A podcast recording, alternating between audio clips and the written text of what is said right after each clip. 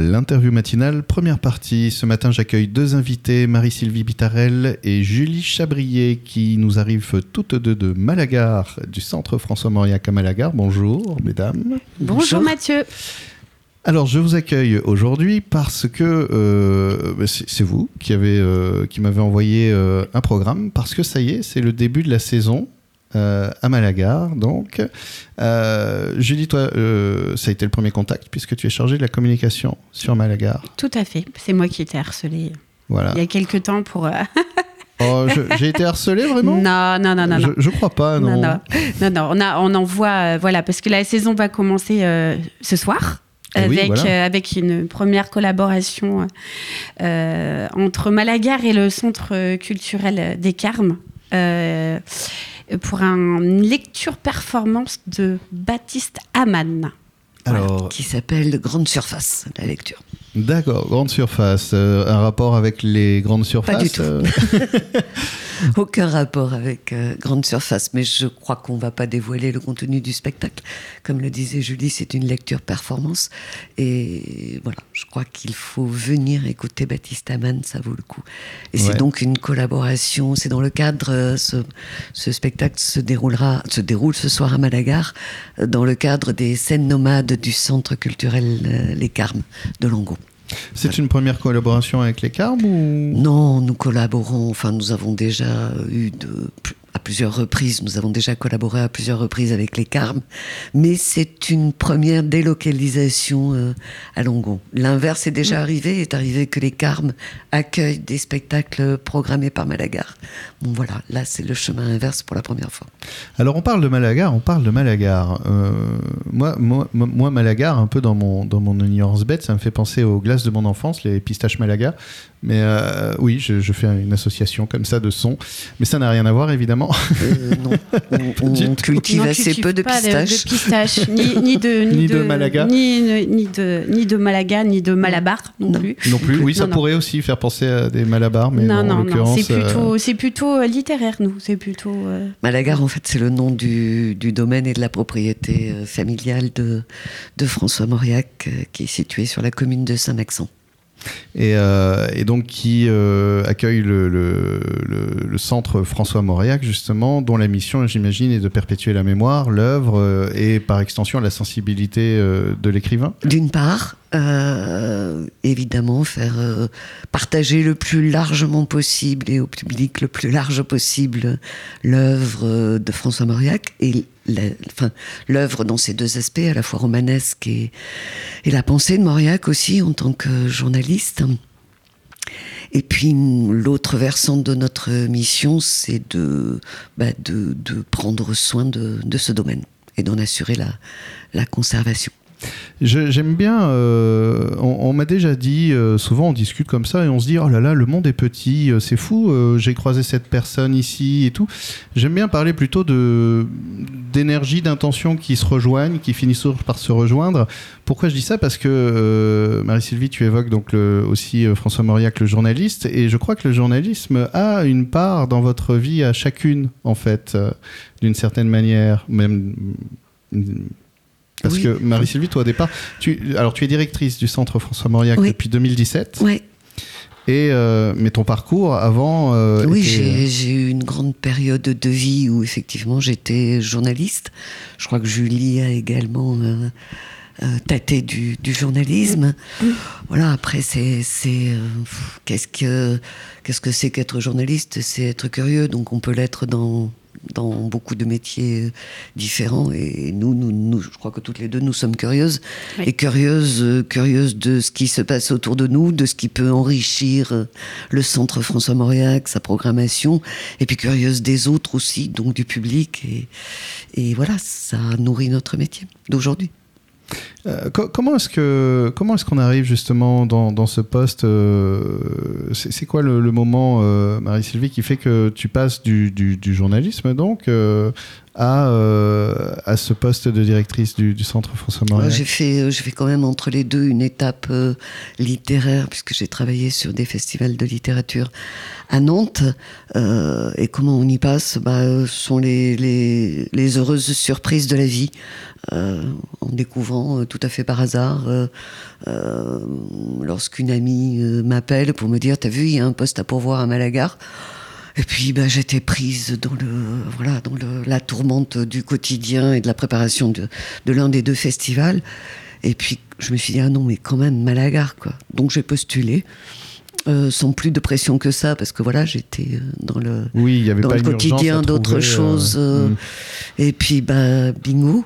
Et j'en suis vraiment très très heureuse. J'en suis d'autant plus heureuse que François Mauriac est, est, le premier, le premier auteur que j'ai lu, enfin, euh, quand je suis passée à la littérature des grands, quoi. Enfin, quand je hmm. suis sortie des bibliothèques euh, roses, vertes, euh, dorées, Le club des cinq. Voilà, c'est ça. je suis passée du club des cinq à François Mauriac. Ah, c'est pas mal. Bon, c'est un parcours finalement logique quand on aime la littérature. En tout cas, ça me permet de témoigner d'une chose dont je suis convaincue. C'est quand j'ai lu Thérèse de Skerou à 12 ans, je crois que j'ai rien capté. Enfin, j'ai rien hmm. compris à lire. Enfin, mais il y a des choses qui, euh, voilà, qui, qui, qui, qui, relèvent de l'intime ou de, de, la sensation. J'ai bien senti les silences des familles, j'ai senti l'odeur de la résine de pain, j'ai senti euh, la chaleur des incendies. Enfin bon, voilà. Et ça veut dire que souvent, en fait, on lit François Mauriac beaucoup trop tôt. Ouais. Euh, et que ça vaut le coup d'y revenir de, chaque œuvre, de toute façon, une œuvre, on, perçoit d'elle de, ce qui existe en nous. Donc c'est vrai qu'il faut aussi avoir un vécu, une sensibilité, une maturité pour aborder une œuvre. Et puis Mauriac peut se lire euh, à différents, euh, à différents euh, degrés de, perception, de compréhension, de sensibilité. Donc oui, on peut y revenir, c'est sûr. C'est ce que j'aime dans l'expérience littéraire ou même l'expérience artistique en général, c'est que on, on, peut d'abord être touché par la, la beauté, l'émotion en fait, sans, sans forcément la comprendre, sans forcément savoir pourquoi on est touché par une œuvre euh, et se laisser porter par, euh, par le son des mots, la, poésie des mots en fait qui, qui vont, viennent et, et on, voilà, on sort de ce livre, on se dit tiens, je, je qu'est-ce que j'ai lu, je ne sais pas, mais, mais ça m'a fait du bien en fait, ça m'a plu et, euh, et puis plus tard peut-être comprendre, essayer d'intellectualiser plus ça et de, de se dire ah ok d'accord, je, je, saisis mieux maintenant.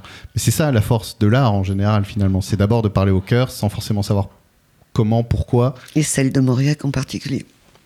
Et, euh, Julie, euh, toi aussi, du coup, ta rencontre avec François Mauriac euh? Alors moi, c'était tout à fait différent. Ça a été dans le... J'ai lu Thérèse d'Esquerou, pareil, à, à, 16 ans. cette, cette femme m'a transformée, on peut dire. Mais j'étais pas partie sur ce courant de littérature-là. Moi, c'était plutôt les écrivains de la même époque, Mauriac, mais plutôt rive gauche. Et Mauriac, c'était plutôt rive droite. Donc, euh, quand on m'en parlait, pareil, de cette opportunité à Malagar, je me suis dit, waouh, là, je passe d'un camp à l'autre. Faut quand même que j'aille voir. Euh, un peu ce qu'a écrit François Mauriac. Et du coup, là, je me suis replongée dans son œuvre et j'ai découvert mais quelqu'un de totalement euh, différent de ce que, de ce que je m'imaginais. Et c'est un peu, des fois, l'imaginaire collectif hein, sur François Mauriac, c'est quelque chose conservateur, alors que pas du tout. C'est quelque chose contre mm. lequel on, travaille beaucoup, cette idée préconçue de ce qu'est Mauriac. Effectivement, on entend de droite, Réac, Cato. Bah c'est tout sauf, sauf ça, Mauriac.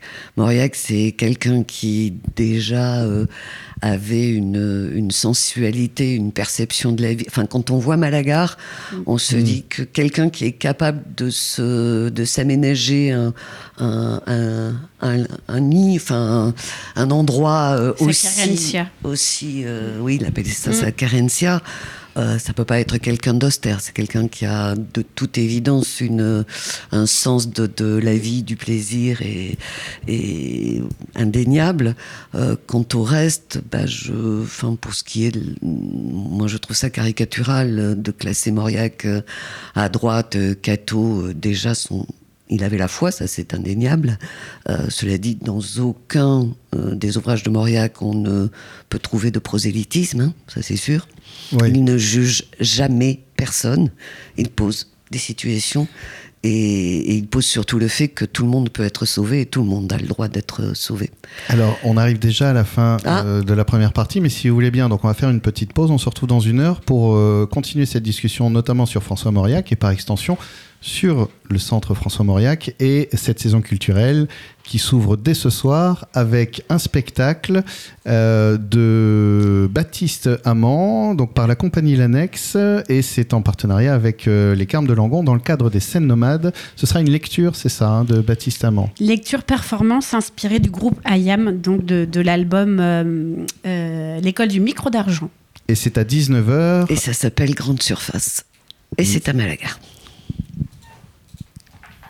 L'interview matinale, deuxième partie, euh, toujours en compagnie de Marie-Sylvie Bitarel et Julie Chabrier. Donc Marie-Sylvie qui est directrice du centre François Mauriac, Julie qui s'occupe de la communication.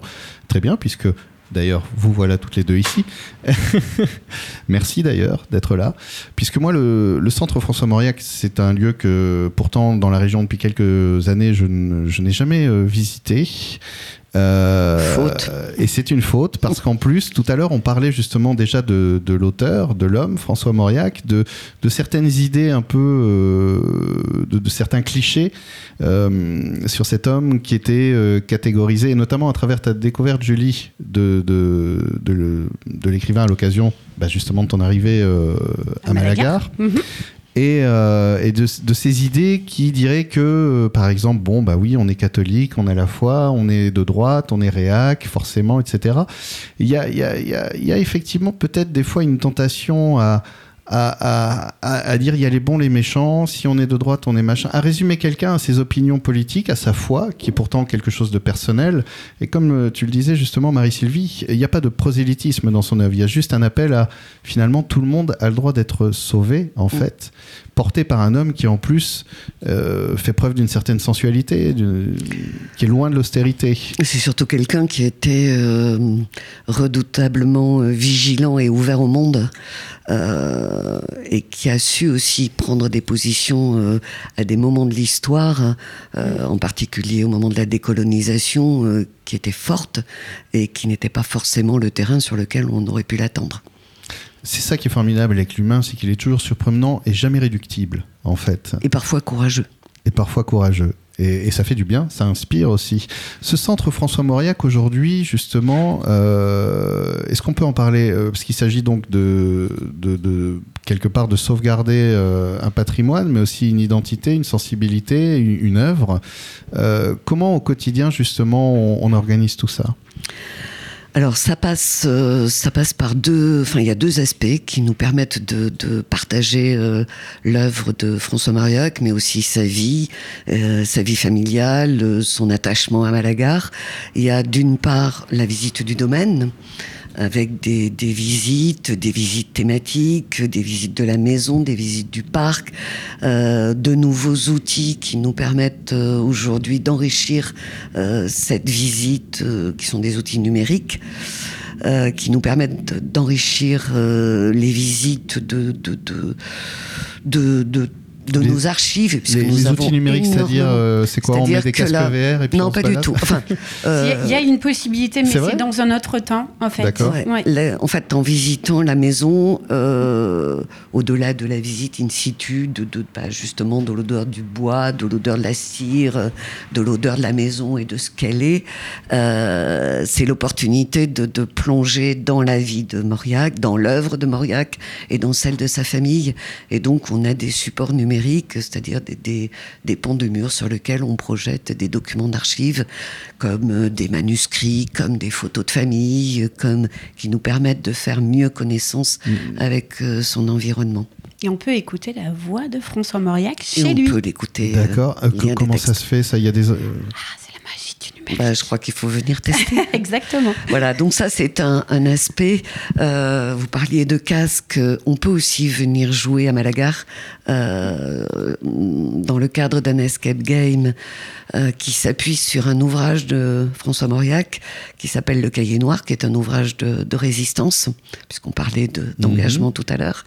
Euh, et donc le, bah, le, le pitch, c'est euh, le manuscrit du Cahier Noir. Il faut retrouver dans le bureau de François Mauriac le manuscrit du cahier noir euh, avant que la Gestapo ne, débarque à Malagar, ce qui est une réalité puisque Malagar a vraiment été euh, a vraiment été occupé. Donc vous voyez, c'est une manière de d'utiliser l'œuvre de Mauriac et l'histoire aussi, l'histoire contemporaine pour le donner, enfin pour, euh, pour le proposer aux jeunes générations qui viennent jouer à l'escape game. Et qui, enfin voilà, c'est une manière de les faire rentrer dans l'œuvre de Mauriac. Et je trouve que c'est, enfin, j'aime beaucoup cette manière-là parce que c'est vrai qu'effectivement, euh, donner des leçons, euh, bon, on les écoute, on les écoute pas. par contre, infuser une idée, infuser un, un événement à travers un jeu, en fait, euh, qui va créer de la tension, qui va, bah, en fait, ça permet de se projeter, de se mettre en immersion aussi, de ressentir un peu l'urgence d'une époque, les dangers d'une époque, mm. et puis un rappel, parce que c'est vrai que plus cette époque, euh, plus ce temps s'éloigne, et plus il devient juste un, gimmick euh, dans la fiction, parce que voilà. et moins, on voit d'ailleurs le film qui est sorti récemment, La zone d'intérêt, qui paraît-il d'ailleurs est assez fort. Mm. Euh, c'est important ce rappel de l'histoire parce que. C'est bien, bien, que vous parliez justement de zone d'intérêt parce que zone d'intérêt euh, doit être accompagnée pour les jeunes générations doit être accompagnée d'une médiation. Et nous, ce qu'on fait à Malagar, c'est ça. On accompagne toujours, quoi qu'il en soit, la visite de la maison, elle n'est pas une visite libre, c'est une visite guidée. Mhm. Quand ils font l'escape game en réalité virtuelle, c'est toujours avec la médiation. Il y a toujours quelqu'un avec eux. Quand ils sont dans le chez du rouge avec les totems numériques, là par contre, ils sont en autonomie, ils se gèrent. Mais par contre, c'est vrai que quoi qu'il arrive, il y aura toujours un accompagnement. Je crois que c'est la force aussi de, de Malagar, c'est qu'on ne laisse pas les gens comme ça euh, déambuler, euh, comme à Versailles et débrouillez-vous. C'est s'offrir euh, aussi la richesse, la possibilité de, de, de l'échange et de la richesse de l'échange. Donc il n'y a pas les visiteurs et la guide, il y a les visiteurs et la guide qui font ensemble un parcours mm. sur les traces de Mauriac et voilà, ça peut aussi ouvrir des conversations. Oui, ça évite la, la passivité et au contraire, on est plus dans l'engagement quand il y a cet échange et, cette action commune. Ouais. Oui. Ça, c'est, ça, c'était euh, voilà la partie euh, ce que la partie visite et la partie patrimoniale. Euh, et vous, posiez la question de savoir comment on valorise l'œuvre de Mauriac aujourd'hui.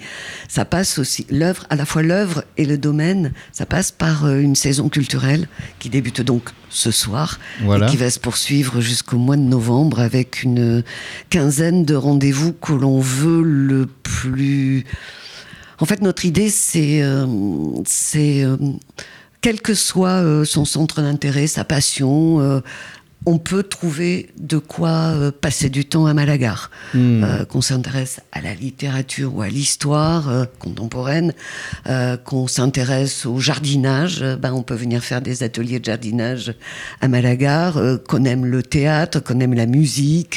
Les mangas, j'ai vu qu'il y, a un festival pour les ados avec des battles, une expo de mangas. Oui, oui, tout à fait. C'est tout c'est aussi, euh, enfin voilà, c'est quels que soient les centres d'intérêt, quel que soit son âge aussi.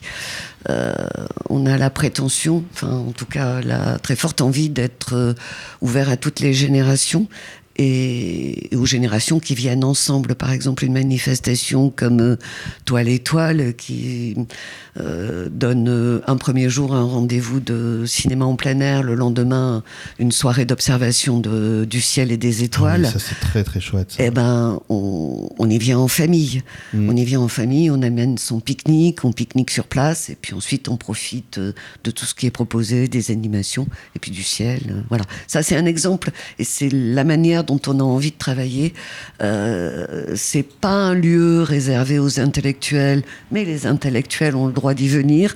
C'est pas un lieu euh, réservé euh, aux, mains vertes, mais les mains vertes ont le droit d'y venir aussi. Voilà. On fait même du sport à Malagar, c'est vous dire.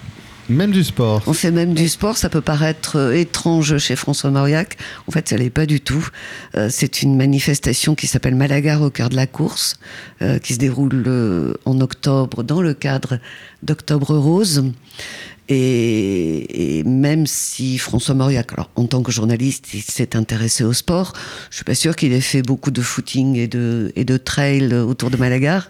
En tout cas, il sait ce qu'est, en tout cas, il a su ce pouvait être souffrir d'un cancer, puisqu'il a souffert d'un cancer du, larynx, et que donc une course au profit de la Ligue contre le cancer, je pense que c'est quelque chose qui a tout à fait sa place à Malagar. Et, c'est ça qui est justement très intéressant. Ah, on arrive déjà à la fin de la, deuxième partie, mais c'est vrai que c'est ça que je trouve très intéressant, c'est justement de, de, prendre toute la diversité, la richesse d'un homme, sa sensibilité, et, et, et, de la faire perdurer à travers ce temps qui est le nôtre aujourd'hui et ce qu'il propose lui aussi. Euh, parce que les valeurs, euh, les valeurs humaines, euh, la sensibilité n'ont pas d'âge de, temps. Elles ont juste des outils différents pour s'exprimer selon les époques finalement. Mais c'est, enfin, c'est la grande, grande chance que nous avons, c'est de travailler avec, pour un, un, écrivain, enfin un écrivain et un journaliste et un homme qui était d'une curiosité incroyable et qui nous permet de travailler dans, dans, dans de multiples directions.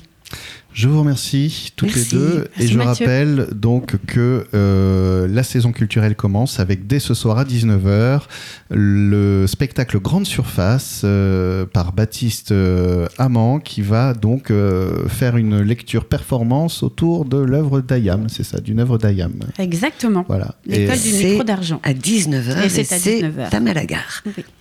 En partenariat avec le Centre culturel des Carmes.